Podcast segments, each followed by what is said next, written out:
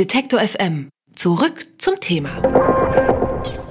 Die Kinder sollen mal an die frische Luft. Das ist natürlich ein bisschen ein nerviger Mamaspruch, aber vielleicht sollten ihn deutsche Kinder und Jugendliche doch noch ein bisschen öfter hören. 80 Prozent der Jungs und fast 90 Prozent der Mädchen in Deutschland bewegen sich laut einer Studie der Weltgesundheitsorganisation nämlich zu wenig. Das bedeutet, dass sie täglich weniger als eine Stunde Sport treiben, wobei unter Sport auch moderate Bewegung fällt, also zum Beispiel mit dem Fahrrad zur Schule fahren oder zu Fuß gehen. Damit schneidet Deutschland auch im Vergleich zu anderen Industriestaaten eher schlecht ab, woran es liegt, dass sich deutsche Kinder besonders wenig bewegen und was man dagegen machen kann. Frage ich Renate Zimmer vom Institut für Sport- und Bewegungswissenschaften der Universität Osnabrück. Schönen guten Tag, Frau Zimmer. Ja, guten Tag. Frau Zimmer, vier von fünf Kindern in Deutschland bewegen sich zu wenig. Laut dieser Studie der WHO ähm, sind diese Zahlen für Sie ein Schock oder war das für Sie absehbar? Nein, das ist das Resultat einer über Jahrzehnte hinweg negierten äh, Berücksichtigung des Bewegungsbedürfnisses von Kindern in den ersten Lebensjahren. Also wenn man dem nicht nachgibt und wenn man da nicht darauf achtet, wie Kinder sich in den ersten Lebensjahren eben auch die Umwelt aneignen können, dann wird das über die Grundschule hinaus fortgesetzt in einer Schule, die eigentlich mehr das Sitzen favorisiert. Und dann ist es eine ganz logische Folgerung, dass wenn die Kinder dann in die Pubertät kommen, zwischen 11 und 17, dass sie dann, wenn sie vorher nicht die Lust an der Bewegung entdeckt haben und auch Raum gefunden haben dafür, dass sie dann eben noch weiter in ihren motorischen Fähigkeiten auch abdriften. Hm, was macht es den äh, jungen oder kleinen Kindern denn so schwer, die Freude an der Bewegung, wie Sie sagen, ähm, zu entdecken? Warum ist das nicht eine natürliche Entwicklung sowieso? Eigentlich haben alle Kinder Lust, sich gerne zu bewegen, nur unsere Umwelt schränkt das doch häufig auch ein. Das fängt schon im Kleinkindalter an. Da dominieren ja auch oft sitzende Tätigkeiten, also transportiert werden, in Hochstühlen sitzen, im Buggy die Zeit verbringen oder äh, Freizeitbetätigungen, die für Kleinkinder eigentlich noch gar nicht geeignet sind. Also Medien werden immer im Sitzen eben konsumiert.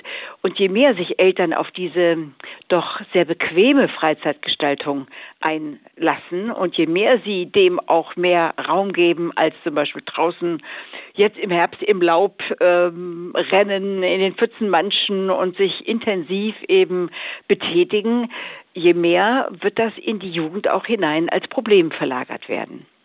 Ich fand es ganz interessant, dass es diesen relativ großen äh, und vor allem für die Mädchen ungünstigen Unterschied gibt zwischen Mädchen und Jungs bei diesen ähm, Bewegungszahlen. Haben Sie eine Erklärung dafür?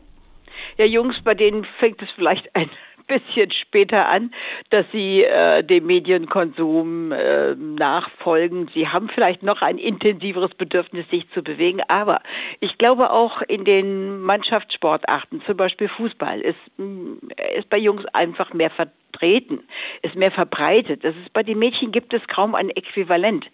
90 ähm, Prozent der Mädchen, das ist schon ein ganz großer Prozentsatz, der würde ich sagen, das ist besorgniserregend, gerade wenn es um die Gesundheit, aber auch so um die gesamte Persönlichkeitsentwicklung von Kindern geht. Da müssen wir uns bei 80 Prozent genauso Gedanken machen wie bei 90 Prozent.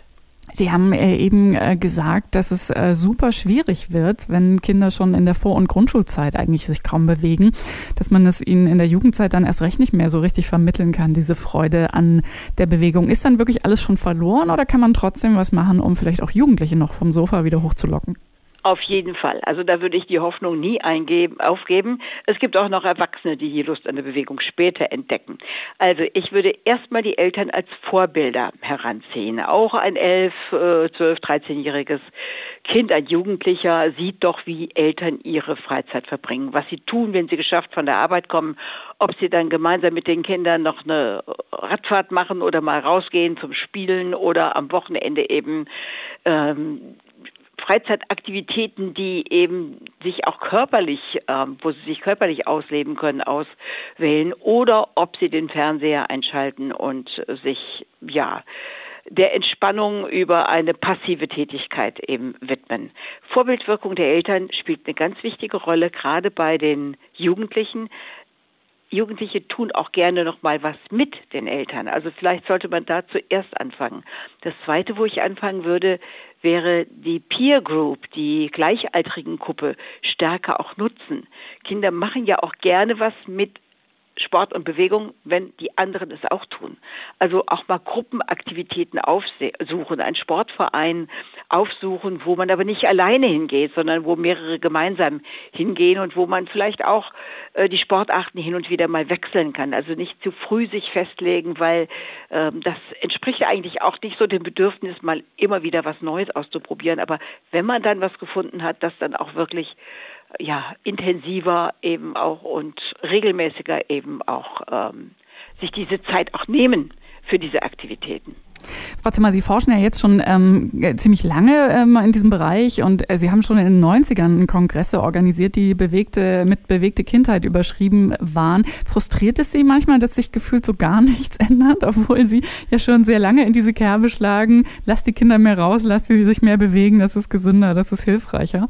Und dass sich nicht so richtig was sagen, tut. Also frustrieren tut mich das überhaupt nicht. Ähm, es heißt nur, Bewegung war noch war immer schon wichtig, aber sie ist noch nie so wichtig gewesen, wie sie heute ist, weil heute ist natürlich gegenüber den 90er Jahre auch was dazugekommen, das sich erheblich doch auch auf die Freizeitgestaltung von Kindern und Jugendlichen auswirkt, nämlich die Mediennutzung. Und alle Medien, ob sie jetzt ähm, am Fernseher oder am PC, am Laptop oder am Smartphone sich befinden. Es sind immer sitzende Tätigkeiten und die binden natürlich Zeit.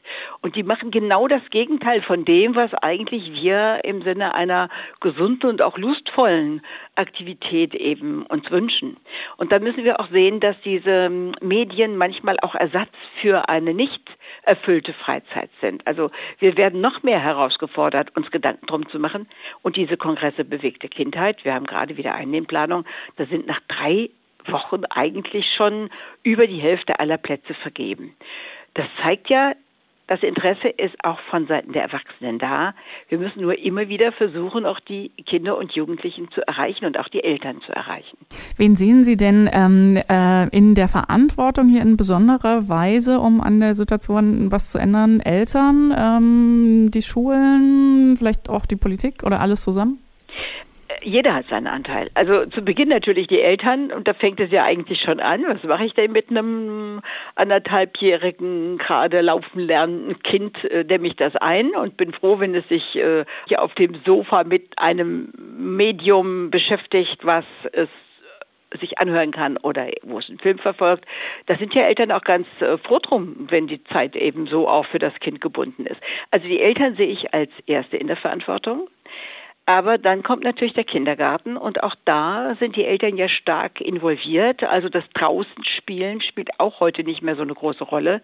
Ich plädiere, dass ein Kind nicht nur eine Stunde pro Tag, sondern eine Stunde pro Tag mindestens draußen spielen muss. Und dazu muss es eben noch zwei, drei Stunden geben bei den jüngeren Kindern, wo sie auch ähm, ja, im Raum auch Spielmöglichkeiten haben. Also der Bewegungsraum in den Kindergärten, dem muss auch mehr Möglichkeit, das muss mehr die Möglichkeiten auch ausgeschöpft werden. Und dann kommt natürlich die Schule, die immer noch eine Sitzschule ist, wo der Körper eigentlich diszipliniert wird.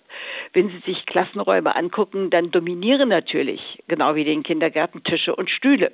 So, Lernen hat aber ganz viel auch mit Bewegung zu tun und das wird auch nicht immer so genutzt, wie man es auch zugute zugunsten des Lernens eben auch nutzen könnte. Wir haben alle in irgendeiner Form sind wir daran beteiligt, dass der Bewegungsmangel größer wird und dass wir je älter Kinder und Jugendliche werden, umso weniger davon wegkommen. Man kommt wieder davon weg, wenn man dann erwachsen ist und wenn man spürt, das tut dem Rücken nicht gut und das tut der gesamten Befindlichkeit nicht gut, dann wenden sich wieder mehr Erwachsene auch dem Sport zu. Aber gerade in der sensiblen Zeit des Heranwachsens, der Bildung des gesamten Knochenwachstums, des Muskel- und Skelettsystems, da ist es eigentlich besonders wichtig, darauf zu achten.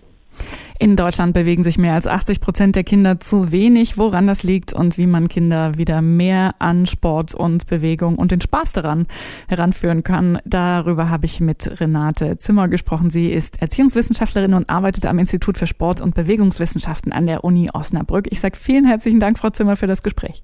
Dankeschön. Wer unser Angebot voranbringen möchte, hilft uns schon mit dem guten alten Weitersagen. Egal ob im Freundeskreis oder im sozialen Netzwerk Ihrer Wahl. Empfehlen Sie uns gern weiter.